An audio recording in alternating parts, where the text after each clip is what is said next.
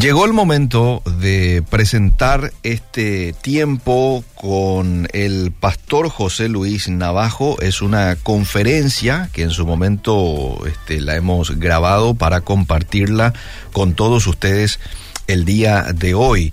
Este fue un evento organizado por la Asociación Hermanos Menonitas. Este, se ha llevado a cabo eh, eh, conferencias en diferentes instituciones, instituciones educativas, varias de ellas, y esta en particular es una que se compartió en el colegio Johannes Gutenberg, ¿eh? ahí para los padres de la comunidad, y lo hemos tenido a bien y hemos dicho aquí de que sería bueno compartirlo un poquito para que todos alcancen a escuchar. El tema que él lo desarrolla es mi mayor legado para mis hijos. ¿eh? Mi mayor legado para mis hijos. Te voy a leer algo del pastor José Luis Navajo. Vos sabés que él fue mucho tiempo copastor de la iglesia en donde es pastor principal Marcos Vidal.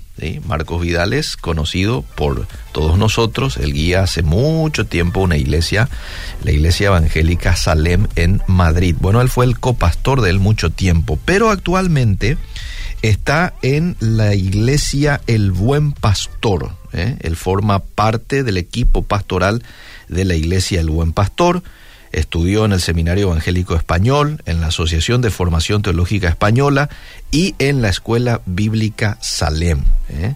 Empezó bien temprano el ministerio, ya a los 17 años. Eh, ¿Qué más te puedo comentar de él? Su gran pasión es la literatura, es lector compulsivo, eh, intenta ser escritor, dice parte de sus credenciales enviadas por él. Su primer manuscrito fue elegantemente rechazada por 19 casas editoriales, pero el trabajo perseverante y de nuevo la gracia de Dios lo llevaron a ser paulatinamente bendecido con la confianza de diversos sellos editoriales con los que hasta la fecha ha publicado 27 títulos. ¿eh?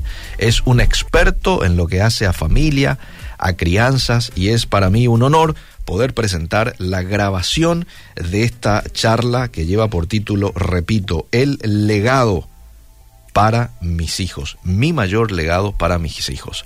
Lo presentamos. Muchísimas gracias, damas, caballeros. Qué tremendo privilegio poder conocer a los padres, madres, abuelos, abuelas, tíos, tías, porque hoy he conocido ya a sus hijos Quiero de todo corazón y con absoluta sinceridad felicitarles.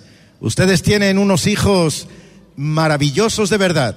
Yo sé que la mayoría están diciendo, sí, claro, de visita. Tú que los aguantaste media hora, te llevaría una semana conmigo a casa y a ver si piensas lo mismo. Lo cierto es que he tenido oportunidad de conversar con ellos, de, de verlo espontáneos y me han proyectado una alegría una alegría inmensa. Así que gracias padres por haberme concedido la oportunidad de conocerles y gracias al Consejo directivo y al Consejo Escolar de esta institución por el honor que se me concede de ocupar este lugar en esta noche. Créanme que ocupo este púlpito con profundo respeto, siendo consciente de que pudiera ser que alguno llegara hoy aquí con preguntas que necesitan una respuesta. No garantizo tener todas las respuestas. A decir verdad, creo que tengo muy poquitas. Pero lo que me encantaría en esta noche es hablarles desde mi corazón. Eso es lo que deseo y eso es lo que voy a intentar. Por favor, permítanme que les comparta lo que para mí ha supuesto una gran alegría en el último tiempo, porque durante muchísimos años mi sueño era poder crear literatura para niños. Había escrito para adultos, para familias, para líderes empresariales, para líderes eclesiales, pero para niños. Y como tengo tres nietos, quise escribir lo que anhelaba que ellos leyeran. Déjenme que les muestre lo que fue un sueño convertido en realidad. Saben, cada vez que escribo uno de estos libros, inmediatamente convoco a la temible pandilla. Emma, Ethan y Oliver. Emma 11 años, Ethan 6 años y Oliver 5 años. Y entonces me siento con ellos en el suelo y comienzo a leerles la historia. Ellos son mis críticos más feroces. Detecto dónde bostezan y digo, aquí se han aburrido. Detecto dónde arrugan la frente y digo, esto les ha emocionado. Detecto cuando el más pequeñito se arrima a su, a su primo mayor y entonces digo, aquí se ha asustado un poquito. Luego, después de escribir esos libros y de haber pasado el filtro durísimo de mis nietos, lo mando a varias escuelas donde los profesores y profesoras los leen a niños y ellos mandan sus comentarios. Para mí eso es algo maravilloso, porque chicos y chicas, ya lo dije, creo absolutamente en vosotros y creo que cuando leéis, crecéis. El legado, el mejor legado que puedo dejar a mis hijos. Hace cinco días que salí de España. Hace cinco días que me separa once mil kilómetros de mi mayor tesoro. ¿Me permiten que me ponga cursi un momentito? Enseguida voy a recomponerme, se lo aseguro. Ella la que está a la izquierda de la fotografía, la que está a mi derecha, es Gene. Me han permitido ponerme cursi, ¿verdad? Pues ustedes se lo han buscado. Saben, hace 40 años que yo sabía que ella era la persona junto a la que quería vivir. Hoy, 40 años después, yo sé que ella es la persona sin la cual me sería muy difícil vivir. 40 años de matrimonios nos han permitido tener dos preciosas hijas. Kerit es la mayor, la que está recostada sobre ese individuo. Ella tiene 36 años. Miriam es la pequeña. Odia que la llame pequeña porque ya tiene 31 años. Y sí, me refiero a él también. ¿Cómo le llamo? Es que la sola pronunciación de la palabra me provoca escalofríos. Voy a intentarlo. Él es mi yerno. Es broma. Miren, él ama a Dios. Y yo sé que amando a Dios sabrá amar a mi hija. Y si no, ya me ocuparé yo de enseñarle. Las criaturitas que ven ahí, una es Enma, la mayor de las nietas. Enma es el femenino de Emmanuel. Emmanuel significa Dios con nosotros y les garantizo que esa criatura hace honor a su nombre acerca a nuestro hogar el frescor vital del cielo. ¿Y qué me dicen del rubio? ¿Verdad que tiene todo el aspecto de ser un angelito que toca el arpa sobre una nube? Pues solo tiene el aspecto, nada más que eso. La familia es nuestro mayor tesoro, absolutamente. Aquí conocen a la temible pandilla, los tres. Me faltaba hablarles de Oliver, el más chiquitito, el último que llegó a la familia y se ha hecho el líder indiscutible de la manada. Lleva a sus primos donde quiere y hace con ellos lo que quiere y ellos lo disfrutan muchísimo. Yo me conmuevo al ver esto, porque saben, después de la salvación, no tengo tesoro más grande que la familia. Y te ruego, por lo que más quieras, custodia, defiende este tesoro, defiéndelo con uñas y dientes. Y yo te felicito porque el hecho de que hoy estés aquí, el hecho de que nos estés acompañando en esta noche, significa que tú también valoras este tesoro. Quieres saber cómo hacerlo mejor. Te felicito por eso. Bienvenido a un aprendizaje. Yo soy el primero que en esta noche quiere aprender. Me van a permitir que les remita a un texto en la Biblia, pero no quiero por favor que lo vean o que lo escuchen solo, quiero que, que visualicen la escena. Mira, cuando volvió Jesús, cuando Jesús entró en la ciudad, la multitud le recibió con gozo porque todos le esperaban. Entonces vino un varón llamado Jairo, que era principal de la sinagoga, y postrándose a los pies de Jesús, le rogaba que entrase en su casa, porque tenía una hija única de 12 años que se estaba muriendo. Puedes intentar visualizar la escena, por favor. Mira, Jesús está entrando en la ciudad. Y dice el texto que hemos leído que cuando entró en la ciudad la multitud le recibió con gozo. Hasta aquí no hay nada extraordinario. Es natural que cuando Jesús entre haya gozo en la ciudad, porque de la mano de Jesús entra la vida, entra la paz, entra la alegría. Hasta aquí no hay nada extraordinario.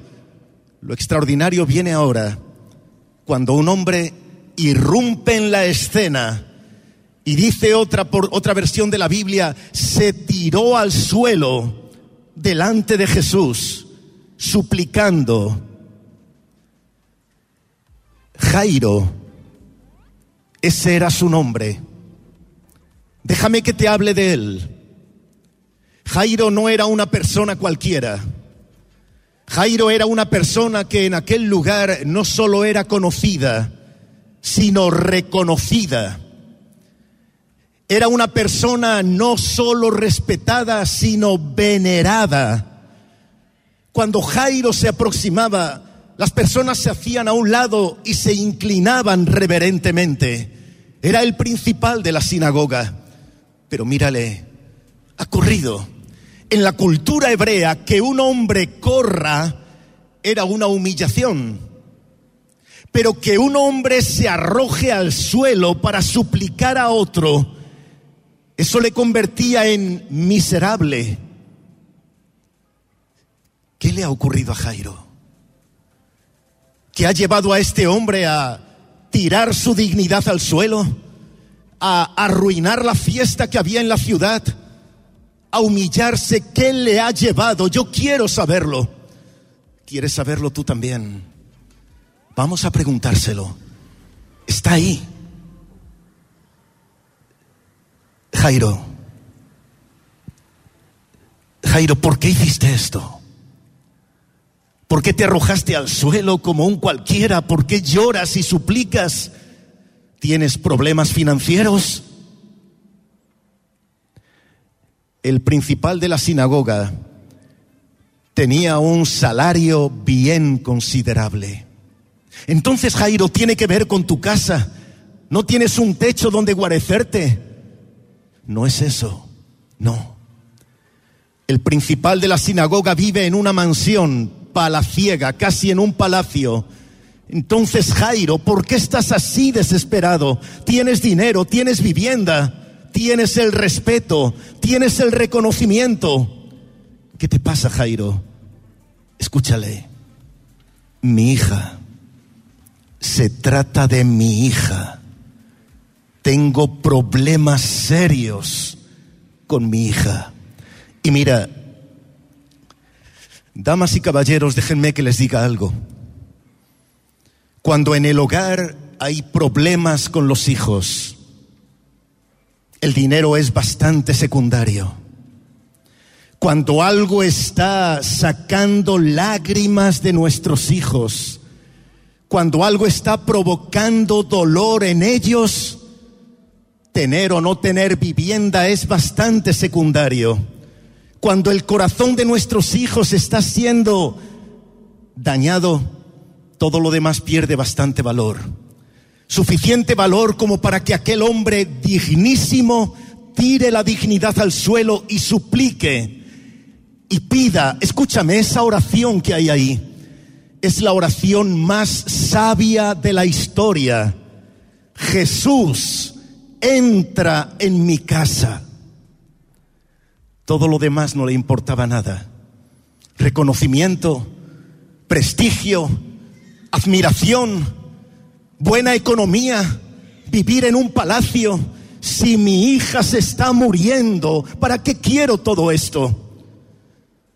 Hay cosas para esto que llamamos vida, cosas que son buenas. Luego están las importantes y luego las que de verdad importan.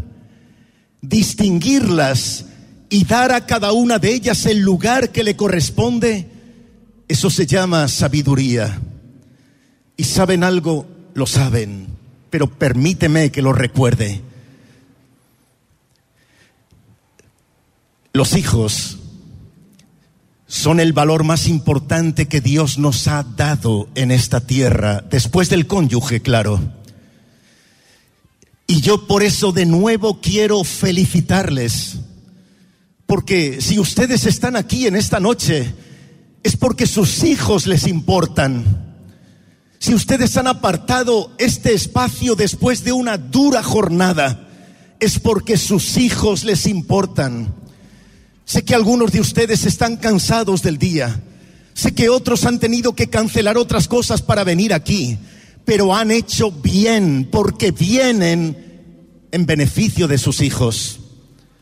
Me subí a un avión, volé 11 horas para aterrizar en este bellísimo país de Paraguay y vine aquí solo por una razón, solo con un objetivo, hablar contigo hablar contigo desde el cariño, desde el máximo respeto, hablar contigo para suplicarte, no permitas que nada ni nadie rompa tu familia. Vale la pena hasta tirarse al suelo y suplicar, entra en mi casa. Y de eso queremos hablar, amigos y amigas, damas y caballeros, de eso.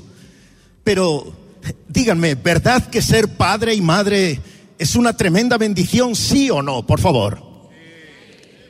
Lo mires por donde lo mires.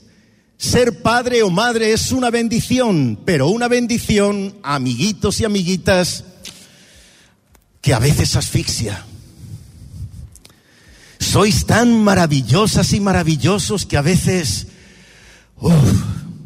falta el oxígeno, pero sois el mayor tesoro que tenemos. Pero no es fácil ser padre, por eso os suplico, mirad, si alguna vez llegáis a pensar que papá o mamá no lo está haciendo bien, yo hace 36 años que soy papá y me equivoco todavía todos los días. Por cierto, esto me ha hecho recordar, ¿tienen ustedes hijos que son transparentes? Se expresan, y a mí me encanta eso, sin filtro antes de conocerles personalmente, yo tuve un par de reuniones virtuales en distancia, a través de Zoom. Hablé con ellos, ellos hablaron conmigo y me hicieron preguntas interesantísimas. Por ejemplo, una preciosa niña me preguntó, ¿qué edad tienes? Y a mí no se me ocurre otra cosa que decirle, ¿Qué edad piensas tú que yo tengo? 85, dijo la criatura. Wow, di gracias a Dios de que 11.000 kilómetros nos separaban. Estuve tentado a decir, se cayó la conexión, se estropeó la computadora, pero tuve que recomponerme y seguir adelante. Ahora, miren, he sido prudente, no he preguntado quién fue esa niña. No sé si está aquí o no está aquí. Te amo de cualquier modo, de verdad. Mirad, no es fácil, sin embargo es maravilloso. Michael Jordan, ¿saben quién es Michael Jordan? El mejor jugador de baloncesto de todos los tiempos. A este jugador de los Chicago Bulls le llamaban el águila de la cancha porque dicen que literalmente volaba cuando iba a encestar. De pronto, el 13 de enero de 1993 y en el United Center en Nueva York, Michael Jordan convoca a la prensa, va a comunicar que se retira del deporte profesional. Tuve la oportunidad de asistir en directo a esa rueda de prensa los periodistas querían saber por qué el señor Jordan se retira justo ahora que está en lo más alto del éxito. Y sobre todo querían saber a qué se va a dedicar a partir de ahora. Michael Jordan miró fijamente a las cámaras y dijo, ¿quieren ustedes saber a qué me voy a dedicar a partir de ahora? A partir de ahora voy a ejercer el oficio más difícil. Voy a ser padre. Me quedé reflexionando en esa respuesta y recordé ese dicho, un proverbio que alguien mencionó. Es más fácil gobernar una nación que a un hijo. Y recordé ese momento en que a Albert Einstein, que no fue solamente un tremendo físico, científico, sino también un tremendo educador, una mujer fue a preguntarle, Señor Einstein, ¿cómo debo educar a mi hijo? Y el sabio le dijo, hágalo como quiera, de cualquier modo lo va a hacer mal. Aquella mujer que gritaba y decía, hace diez años yo tenía cinco métodos de educación y ningún hijo. Hoy tengo cinco hijos y ningún método de educación. Y es que, miren, para esto que llamamos educar no hay métodos. Los métodos no sirven. Kerit y Miriam, mis dos hijas, lo que me funcionó con la primera me falló con la segunda. No hay métodos de educación. Lo que hay son principios para educar. Los métodos cambian con el tiempo, pero los principios son perennes, inalterables, innegociables. Permítanme, por favor, que hoy les transmita solo un par de principios, solo un par de ellos, y les ruego que lo retengan. Lo primero, y que es vital, el primer principio, es que para dejar un buen legado es fundamental el ejemplo. No, no podemos hablar de otra cosa, de otro método pedagógico o educativo sin hablar antes del ejemplo. Otro renombrado científico y creyente, Pascal, dijo, Dar ejemplo no es el mejor medio para educar, es el único. Escucha, no te van a respetar por el volumen de voz que emplees al hablar a tus hijos. No te van a respetar más porque grites más. Te van a respetar por la coherencia entre lo que dices y lo que vives entre lo que demandas y lo que haces. Lo oigamos o no lo oigamos, seamos o no conscientes de ello, nuestros hijos e hijas cada día nos gritan, papá, mamá, lo que eres no me deja escuchar lo que dices, porque tus hechos hablan más alto que tus palabras. Lo oigamos o no, ellos nos dicen, papá, mamá, es más fácil seguir huellas que obedecer órdenes. Si tú pisas en la tierra por donde yo deba pisar, yo pisaré sobre tu huella. Las palabras influyen el ejemplo arrastra. Las palabras son cera. El ejemplo es acero. Por eso es tan importante entender que cuando nosotros dejamos las huellas adecuadas, no hace falta ni siquiera que levantemos la voz. Ellos nos han visto. Además, mira, dar ejemplo es lo que nos confiere autoridad moral. Me llamó muchísimo la atención esta escultura que vi en una ciudad de Madrid. Si te das cuenta, los pedazos que han salido del Padre son los que han formado al Hijo. Ellos salen de nosotros, ellos son nosotros y ellos, ellas nos miran constantemente. En una ocasión, un padre y una madre estaban en casa, era de noche, tarde ya. Su hija no había regresado al hogar y estaban preocupados.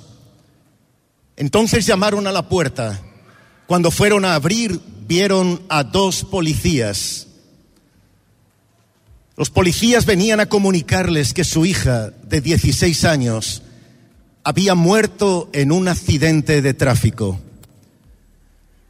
Los estudios arrojaron el resultado de que esa niña que viajaba con otros cuatro niños sufrieron el accidente por conducir bajo los efectos del alcohol. Aquel hombre cuando escuchó la noticia apretó sus puños con rabia y gritó, juro que mataré al tabernero que le vendió el licor. Pero para disponerse a hacer eso, fue a su mueble bar, al lugar donde guardaba su licor para tomar un trago y cobrar fuerzas. Cuando abrió la puerta del mueble vio una botella casi vacía. Sobre la botella una hoja de papel pegada. Identificó enseguida la letra de su hija.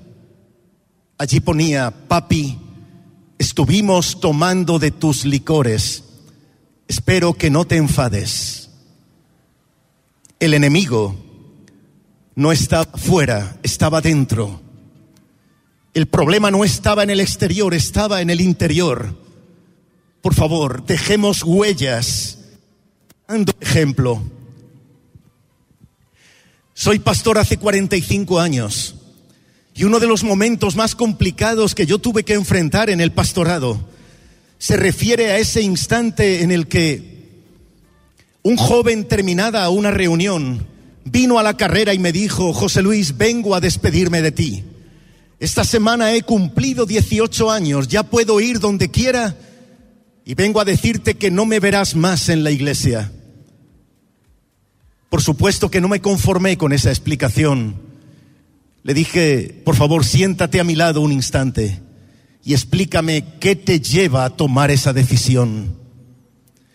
Ese muchacho levantó la cabeza, me enfocó con una mirada inequívocamente sincera y me dijo que qué me lleva, no, que quién me lleva. La culpa de que no vuelva a venir aquí, me dijo, es de mi padre. Estoy cansado, me dijo, de ver que mi padre es un ángel en la iglesia y un demonio en casa. Estoy cansado, me dijo, de ver que en la iglesia mi papá grita gloria a Dios y en casa nos grita insultos a mi mamá y a mí.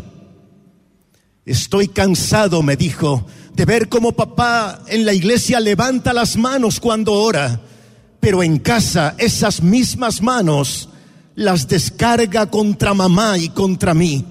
No puedo seguir compartiendo iglesia con mi padre. Y mira, en ese momento necesito decirte esto más cerca. En ese momento yo me di cuenta de una tremenda realidad. ¿Recuerdan la edad de la hija del texto que hemos leído? 12 años. 12 años es cuando ellos y ellas entran en la preadolescencia. Y mira, hay dos cosas que los adolescentes no pueden tragar. No es que no quieran, es que no pueden. Se les queda aquí atravesado. Y una de esas dos cosas es la hipocresía en sus padres. Ver que sus padres tienen dos caras, que tienen dos vidas, que son de una manera en el ámbito social y de otra manera en el núcleo familiar. Que en el ámbito social muestran la mano abierta y en la intimidad del puño cerrado. No pueden con ello. Nuestros hijos necesitan saber que sus padres no son un fraude. Y sabes, ellos, nuestros hijos e hijas, no quieren padres perfectos. Hace años que saben que no somos perfectos, pero no quieren padres perfectos, quieren padres coherentes, que intentan vivir lo que dicen y decir lo que viven. Con Kerit, mi primera hija, yo me equivoqué un millón de veces Miriam, la segunda, tuvo más suerte. Ella ya se encontró con un padre experimentado. Con ella ya solo me equivoqué 999.999 veces. Pero me he dado cuenta de que no es eso lo que a ellos les hiere. Ellos saben que nos vamos a equivocar, pero por ejemplo, ver que un padre o una madre cuando se ha equivocado pide perdón. Eso les trae sanidad. Después de una conferencia, un padre vino y me dijo, José Luis, usted quiso decir que yo debo pedir perdón a mi hijo. Le dije, exactamente, sí. Jamás me gritó. Si yo pido perdón a mi hijo, perderé la autoridad. Tuve que tomarme unos minutos para explicarle que es exactamente al contrario. Que pedir perdón a nuestro hijo no nos quita autoridad. Pedir perdón a nuestro hijo nos confiere autoridad. Lo he comprobado. No les hablo desde la ciencia, sino desde la pura experiencia. Acercarme a Kerit y decirle, Kerit, te hablé como no debería haberte hablado. Traté a mamá como no debería haberle tratado. Eso no nos quita autoridad, nos da autoridad. Por eso, nunca tengas temor de equivocarte, pero por lo que más quieras. Busca la integridad. Integridad no es perfección. Integridad es no duplicidad. Y entonces cuando hemos dado ejemplo, resulta que podemos enseñar, el dar ejemplo nos autoriza al segundo peldaño de la escalera, enseñar. Porque el haber vivido como nosotros queremos que ellos vivan nos da autoridad moral. Ahora, la, enseñanza, y esto lo paso rapidísimamente, la enseñanza requiere tiempo. Si tú tomas, por ejemplo, a Caballero, ven un momentito, por favor. Sí, sí, sí. Ahí está. Mi amigo que se llama Andrés. Mira, imagina que Andrés, me dejas que te adopte por unas horas, solo, no, unos minutos. Tus padres están diciendo, llévatelo a España durante tres meses. Pero no, solo unos minutos, enseguida lo devuelvo. Miren, si en España, si él, si él fuera una criatura en España, el padre y la madre le dicen, no vengas tarde esta noche. Es muy normal que él se presente en casa a las cuatro de la mañana. Y cuando le digas, no te dije que no vengas tarde, Andrés diría, papá, es prontísimo. Mis amigos se quedan hasta las seis de la mañana. La enseñanza no se hace a la carrera. La enseñanza requiere el contacto verbal, por supuesto, estás en tu casa, siéntate, pero también requiere una dedicación de tiempo, así, mediante la cual nosotros hablamos en familia, amigos y amigas, permítanme, por favor, con todo el respeto, en casa no tiene por qué decirlo todo don televisor. En casa no tiene que decirlo todo Mr. Google. Hay cosas que es mejor que ellos escuchen de nosotros. Mira, Andrés, llegar pronto a casa es que la norma que mamá y yo hemos entendido que es la correcta es que en casa debes estar a las siete o a las ocho o a la hora que determinéis como matrimonio. Debes venir a esa hora. Decir, espero que te portes bien. Eso es una orden abstracta, totalmente abierta. ¿Qué significa portarse bien? De nuevo aquí llega la inversión de tiempo, no el gasto de tiempo, sino la inversión. Mira Andrés, lo que esperamos es que en el colegio rindas en tus asignaturas, que cuando preguntemos a los profesores tengamos buenos informes, que hagas todo lo posible. No te vamos a pedir más de lo que es posible para ti, pero que hagas todo lo posible. Espero que te portes bien respetando a tus profesores, obedeciendo lo que te manden, cuidando bien de tus amigos. Espero, eso es portarte bien. ¿Lo has entendido, Andrés? Mira, he, invertido tres tipos de lenguaje. Lenguaje verbal, pero lenguaje visual. La conexión de mirada con mirada da un poder increíble de persuasión al mensaje. No es lo mismo decir, ¿cómo te fue el día? mirando aquí o la tablet o el iPad, a decir, hijo, quiero saber cómo te fue tu día.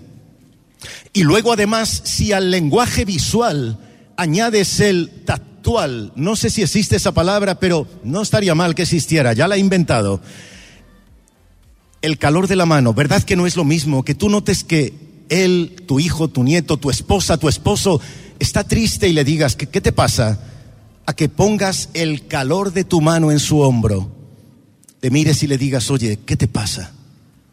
Esto se llama escucha activa. Y esto fomenta de manera enorme la comunicación y la proximidad.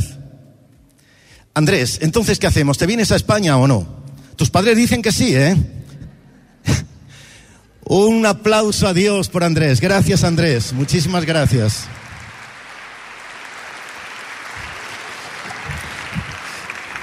Mirad, solamente Solo una cosita más, por favor, quisiera transmitirles, y esto es muy importante. Después del peldaño del ejemplo, cuando hemos dado ejemplo, tenemos autoridad moral para pedir, para enseñar cómo esperamos que ellos se porten. Pero luego, y chicos, no os rayéis conmigo, os quiero montón de verdad, y por allí también no sé a quién quiero más, y a este grupo, a aquel, a todos en general. Pero lo que tengo que decir ahora no os va a gustar nada. Lo siento. Estabais ahí disfrutando, que escuchen mis padres, que escuchen mis padres. Ahora los padres están diciendo que escuchen mis hijos y mis hijas. Porque cuando hemos dado ejemplo y además hemos enseñado, pero ellos se rebelan, desafían la autoridad, no llega más remedio que corregir la corrección tiene que intervenir. Escuchen, el, la próxima vez que hagas esto te vas a enterar. Pero él o ella saben que nunca se va a enterar de nada. Eso sí nos quita la autoridad. Eso sí. Pero a la hora de corregir, miren, es fundamental que sepamos algo. Les dije que hay un par de cosas que los adolescentes no pueden tragar, que les duele. Una de ellas es la hipocresía, la otra es que sus padres no cumplan su palabra. Que los padres rompan una promesa, los llevan muy mal. Si dijiste a tu hijo que estarás viéndole jugar al fútbol, debe haber una razón de peso para que no estés. Cumple tu promesa, cumple tu promesa aunque la promesa sea la de un castigo. Si tú dijiste va a haber una corrección, va a haber una disciplina, tiene que haberla. Por eso es tan importante que nunca nos lancemos a tumba abierta cuando nos enojamos, cuando la sangre nos hierve y entonces decimos tres meses sin celular. Vas a poder cumplirlo. Porque si no lo cumples, has roto una promesa. A veces es mejor respirar por la nariz, soltar por la boca, contar hasta diez, contar hasta cien y dejar que la ira se apacigüe para entonces decir, mira, papá y yo vamos a hablar, mamá y yo vamos a hablar y vamos a ver las consecuencias que esto tiene. Y entonces aplicar esa corrección. Una cosa muy importante, caballeros, con todo respeto, es importantísimo que a la hora de educar, si tienes el privilegio de tener esposo o esposa, lo hagáis de mutuo acuerdo. Quitarse la autoridad del uno al otro mata, mata la autoridad en el hogar. Que haya consenso. Y si eres una madre soltera, yo te garantizo que Dios que es Padre te va a ayudar en ese difícil pero maravilloso papel. Dios te va a ayudar. Si tú le dices entonces, vas a estar una semana sin celular, debo advertirte de algo. Te hablo desde la experiencia. Cuando pasen dos horas sin que tenga celular, la mano le va a empezar a temblar como si tuviera un Parkinson fulminante. Cuando pase mediodía, no es la mano, es el brazo y hasta el ojo izquierdo va a empezar a hacer un tic nervioso a la mañana siguiente despertar y ver que no, que no ha vuelto el celular, que no fue una pesadilla, que me lo quitó de verdad, entonces ya llegan las convulsiones. Tal vez eche un poco de espuma por la boca. Lo que es seguro es que te va a decir, me muero, me muero, me muero, me muero si no me das el teléfono. Si le das el celular, has perdido, has roto la promesa. Debo garantizarte que no se mueren por eso. Que no se mueren. Ahora ya me odiáis, ¿eh? ya, no, ya no me pedís firmas de papeles ni nada. Pero mirad, es que escuchad esto ahora, por favor. Esto es importante, porque no, de verdad, no te enfades conmigo. Sigue mirándome. Has dejado de mirarme, me estás mirando con odio. Escúchame lo que voy a decir, por favor, que esto es importante. Mirad, hay dos cosas, dos, que nuestros hijos necesitan escuchar, lo necesitan. No es una opción, lo necesitan tanto como comer o como beber. Nuestros hijos necesitan escuchar primero, te amo si no eres capaz de recordar la última vez que le dijiste a tu hijo, a tu hija, a tu nieto o a tu nieta, te amo, es urgente que lo hagas hoy, por favor. No te vayas a la cama sin darle un abrazo y decir te amo, porque mira, es el calor de esa voz. Es que es así de verdad, es así. ¿Cómo podría yo decirlo? Venga, la que más me miraba odiándome. Es una broma, no eras tú, pero por favor ven. ¿Cómo te llamas? Micaela. Micaela, mirad, que un padre o una madre muestre amor y le diga, hija, eres un tesoro de Dios, eres un regalo del cielo. Llegaste a nuestra casa porque pedimos a Dios lo mejor. Quiero que sepas que mamá y yo te amamos. No hace falta ser tan cursi ni tan largo, pero puedes decirlo en tu forma yo te garantizo algo, el eco de esa voz a Micaela la acompañará toda la vida. Cuando la vida apriete, cuando el camino se ponga cuesta arriba, cuando vengan mal dadas, ella va a decir, pero soy amada, soy amada. Hay cosas fuertes, pero quiero, quiero decirlas, mirad decir a un hijo, desde que tú llegaste se estropeó todo, nos faltó el dinero y decir a un hijo, viniste por accidente, ¿eh? Decir a un hijo, a una hija, estábamos esperando una niña y naciste tú. Decir a un hijo, eres un desastre. Eso no es un arañazo. Eso es un desgarrón en el alma. Eso no es un arañazo que mañana ya no está, no, eso es una cicatriz que perdura, que pervive por muchos años, tal vez por toda la vida. Ahora, no decirle eso, pero no decirle tampoco lo contrario, eso también es terrible. Generar la sospecha de me amarán, me amarán, ¿por qué no me lo dicen nunca? ¿Por qué no me dedican tiempo? ¿Por qué no me abrazan? Porque mira, el brazo, y lo hago con todo el respeto, de un padre o de una madre en torno a los hombros de su hijo, esto es una coraza. Esto es un búnker inexpugnable. Esto es dotarla a Micaela de una armadura que la va a acompañar toda la vida. Porque lo otro es tremendo, que ella diga, a ver, mi, papá y mi mamá son quienes mejor me conocen. Y si quienes mejor me conocen no me aman, es porque no merezco ser amado. Y entonces caminará por la vida con ese cartel que hablábamos antes. Un cartel que dice aquí, no me gusto. Y el mundo que es así va a leer y dice, si tú no te gustas, ¿por qué me vas a gustar a mí? Pero cuando ella lleva este cartel escrito a fuego por su papá, por su mamá, por su abuelo y por su abuela que dice, eres un tesoro. Dios nos ama tanto para habernos dado esta joya. Cuando ella lleva este cartel de me amo, me aman, no se va a enorgullecer, va a sonreír, va a proyectar alegría, porque el amor de los padres y de las madres es lo más glorioso que pueda tener después del amor de Dios. Micaela, yo sé que eres una criatura muy amada y tú lo sabes también. ¿Quiénes son los papás? ¿Están aquí? Dios os bendiga. Se le anota en los ojos la luz de la alegría. Un aplauso a Dios por ellos y por ella, por favor. Gracias.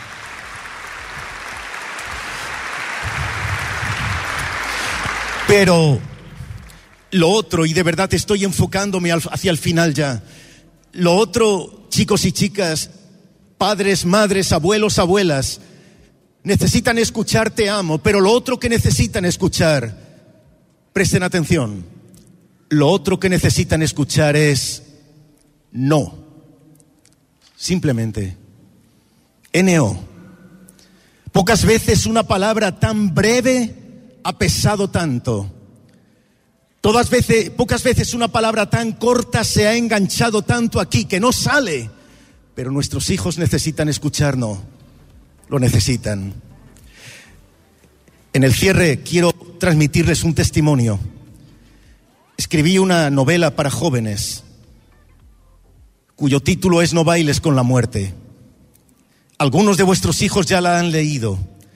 Lo que hoy compartía con los estudiantes es que recibí la buena noticia de que este libro ha sido adquirido por una productora cinematográfica para convertirlo en película, para llevarlo al cine. Por supuesto que me ha alegrado ese hecho, pero créanme por favor que por lo que más me ha alegrado es porque sé que ahora este mensaje va a llegar a muchos más jóvenes y es un mensaje que tiene que llegar. Escuchen lo que trata de lo que trata. Permítanme que se lo muestre un momento. Me han preguntado muchas veces, ¿por qué escribiste este libro? Y explico claramente, escribí No bailes con la muerte porque soy padre de dos hijas que tuvieron su adolescencia y porque soy pastor de una iglesia donde hay muchos jóvenes y adolescentes.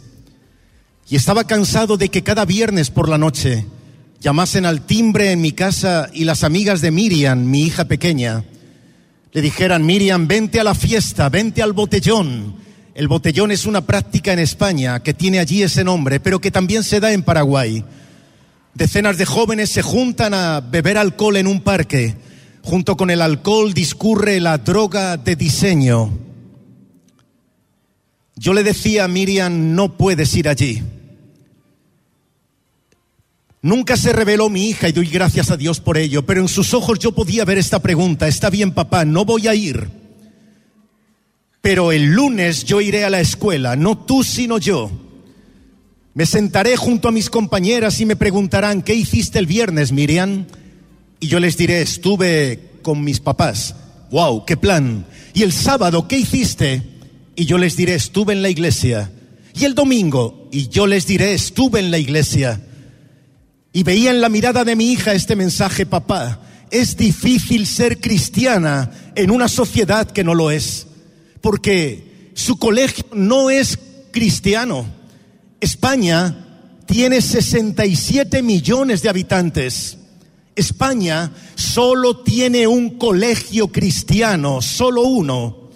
Yo te ruego, padre y madre, aprecia lo que tienes aquí. Aprecia que tus hijos están siendo educados en una institución segura, donde se les transmiten valores, principios. Arrastraban constantemente a mi hija. Por otro lado, los adolescentes de la iglesia me decían, ¿por qué no puedo ir allí? ¿Por qué no? Y yo les decía, no te conviene. Pero mira, ocurre que amo a los jóvenes muchísimo, muchísimo. Así fue que decidí ponerme unos pantalones vaqueros bastante gastados, una camiseta con agujeros. Oye, que esto ocurrió hace ya unos cuantos años, ¿eh? Pero ocurrió. Y me infiltré. Fui a esos lugares a donde querían llevar a nuestros hijos. Quería tomar la temperatura. Quería saber si estaba privando a mis hijas de algo interesante Quería saber si estaba siendo cruel con los jóvenes de la iglesia al recomendarles no vayáis allí. Me infiltré, me hice acompañar de tres pastores para que me observaran, para que oraran por mí, para que me cuidaran. Cuando yo llevaba una hora y media en uno de esos macrobotellones, yo ya tenía el título del libro. El libro se titularía No bailes con la muerte, porque lo que yo vi allí fue a jóvenes bailando con la muerte. Solo os voy a contar un caso, solo uno. Ha pasado el tiempo y soy consciente de ello. Aunque yo viviera mil vidas, nunca podré olvidar a la protagonista del libro. Es un personaje real, Alicia. Alicia es un personaje real. La primera vez que la vi yo calculé que tendría 36 años. Me quedé impresionado cuando me dijo, pronto cumpliré los 16. En una mano tenía un vaso de licor, en la otra una pastilla, droga de diseño. Es lo que se lleva en esas fiestas. Es lo que se lleva en Paraguay también, me consta. Lo he estudiado, pero aquello lo viví. Les ponen nombres casi cómicos, les llaman pastis, tostis, Pikachu, Smile, Fidodido, nombres cómicos que intentan camuflar el efecto mortífero de esas pastillas. Mezclar eso con alcohol provoca el golpe de calor instantáneo, coma etílico. La primera pregunta que le hice a Alicia fue, Alicia, ¿tus padres saben que estás aquí? Se partía de la risa. Mis viejos si mis viejos supieran que yo estoy aquí, les daba un patatús. Ellos piensan que he pasado la tarde probándome trapitos, ropita en Zara y que ahora duermo en casa de una amiga. La segunda pregunta que le hice fue, Alicia, ¿es la primera pastilla que te tomas esta noche? Ahí volvió a reírse y me dijo, la primera, es la cuarta que me tomo esta noche. Eran las dos de la madrugada. Me dijo, comencé hace seis meses y entonces con una pastilla yo tenía marcha para toda la noche, pero ahora no me hago la noche con menos de ocho pastillas. Pero yo ya sabía que cada una de esas pastillas costaba 14 euros. Y ahora sabía también que Alicia tenía 15 años. Así que la siguiente pregunta se la hice temblando. Alicia le dije, ¿de dónde sacas dinero para todo esto? Guardó silencio, se puso en pie, marcó su cuerpo con ambas manos y dijo, ¿no ves mi cuerpo? Con este cuerpo yo saco todo el dinero que quiera. Y mira, yo no estaba preparado para eso. No estaba preparado para que una niña de 15 años me dijera, que estaba vendiendo su cuerpo por una noche de marcha. Sentí que aquí adentro se declaraba un cortocircuito, un incendio en mis entrañas. En ese instante el rostro de Alicia cambió y vi la mirada de Miriam diciéndome, ¿por qué no puedo ir allí? ¿Por qué no? Quise decirle muchas cosas, pero solo una me salió. Alicia, ¿quién te está vendiendo esto? Ah, que tú también quieres, me dijo. Mira, aquel tipo de la esquina, aquel, tiene buena mercancía. Fui hacia aquel tipo. Estaba de espaldas a mí, puse mi mano en su hombro, se giró. No sé qué vio en mi rostro, pero tendió ambas manos y dijo, para, ¿de qué vas? ¿Qué quieres? Y yo le dije, quiero saber por qué estás envenenando a estos jóvenes.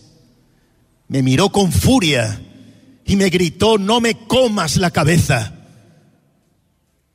Luego guardó silencio, metió la mano en su bolsillo, extrajo una bolsa de plástico transparente llena de pastillas, la hizo saltar en la palma de su mano delante de mi cara varias veces y dijo, mira, aquí hay un cuarto de kilo de pastillas. En un cuarto de kilo entran mil pastillas. Vendo cada una a 14 euros y las voy a vender todas esta noche que por qué lo vendo? Por dinero, ¿por qué si no? Y dijo algo más. Con su mano abarcó aquel montón de jóvenes. Unos bailaban, otros gritaban, otros se caían al suelo. Dijo, mírales, son todos unos necios. se meterán para el cuerpo lo que yo quiera venderles. Y dijo algo más, padre y madre, escúchame. Mientras sus padres les pongan en el bolsillo una tarjeta de crédito o les den dinero, yo tengo el negocio asegurado. Sentí que algo dentro de mí ardía y entonces decidí hacer esto, hablarles de vosotros. Comencé a hablarles de vosotros. Comencé a hablarles de padres y de madres que amarían a sus hijos suficientemente como para decirles no. Y les hablé de vosotros también, de una generación de jóvenes que sería suficientemente sabia como para saber que se puede volar bien alto sin necesidad de envenenarse, que no hace falta eso, que la vida intensa no necesita eso.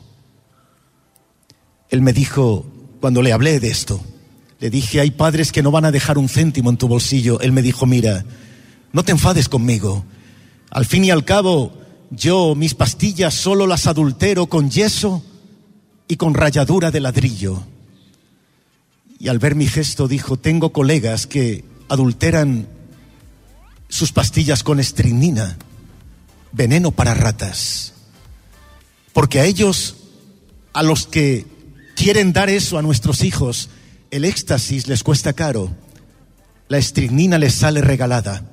Y han descubierto que una dosis justita de éxtasis con un poco de estricnina les provoca un subidón increíble. Solo hay un problema, que si se pasan en la estricnina, en lugar de volar, nuestros hijos irán al cementerio pero es que a ellos, escúchame por favor, que tus hijos vivan y mueran o mueran, les da lo mismo. Ellos no quieren a tus hijos, ellos quieren la plata, el dinero de tus hijos. Pero escucha, yo quiero a mi hija y quiero a mis nietos lo suficiente como para decirles no.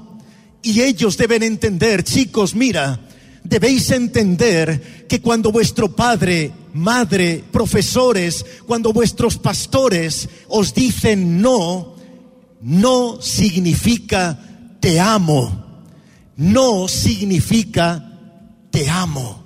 Porque te amo demasiado, debo decirte no. Porque eres mi vida, debo decirte no. Porque no soportaría perderte, debo decirte no. Porque te aman, te dicen que no Alicia volvía a ella. Ya se había tomado la pastilla. Yo llegué tan quebrantado que caí al suelo y a su lado, sentado en el suelo, rompía a llorar. Estaba seguro de que al verme llorar Alicia se partiría de la risa, pero para mi sorpresa, Alicia comenzó a llorar también. ¿Por qué lloraría Alicia?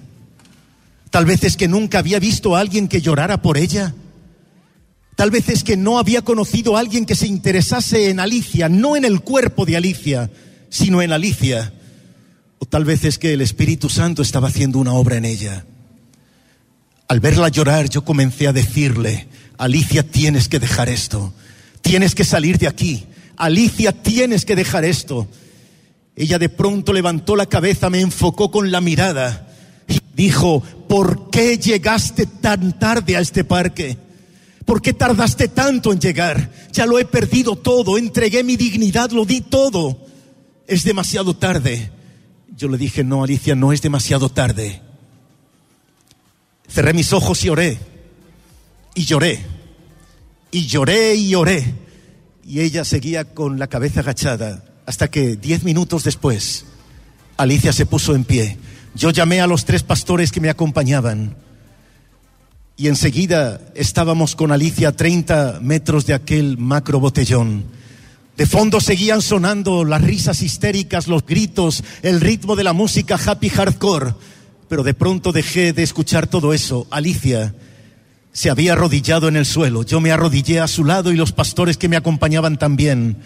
Y entonces Alicia comenzó a decir, Dios, si de verdad no es demasiado tarde, yo necesito que me ayudes necesito salir de aquí, necesito que me ayudes.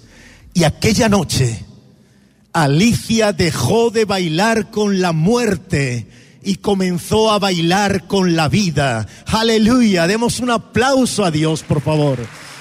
Porque hay hay quien quiere bailar con la vida.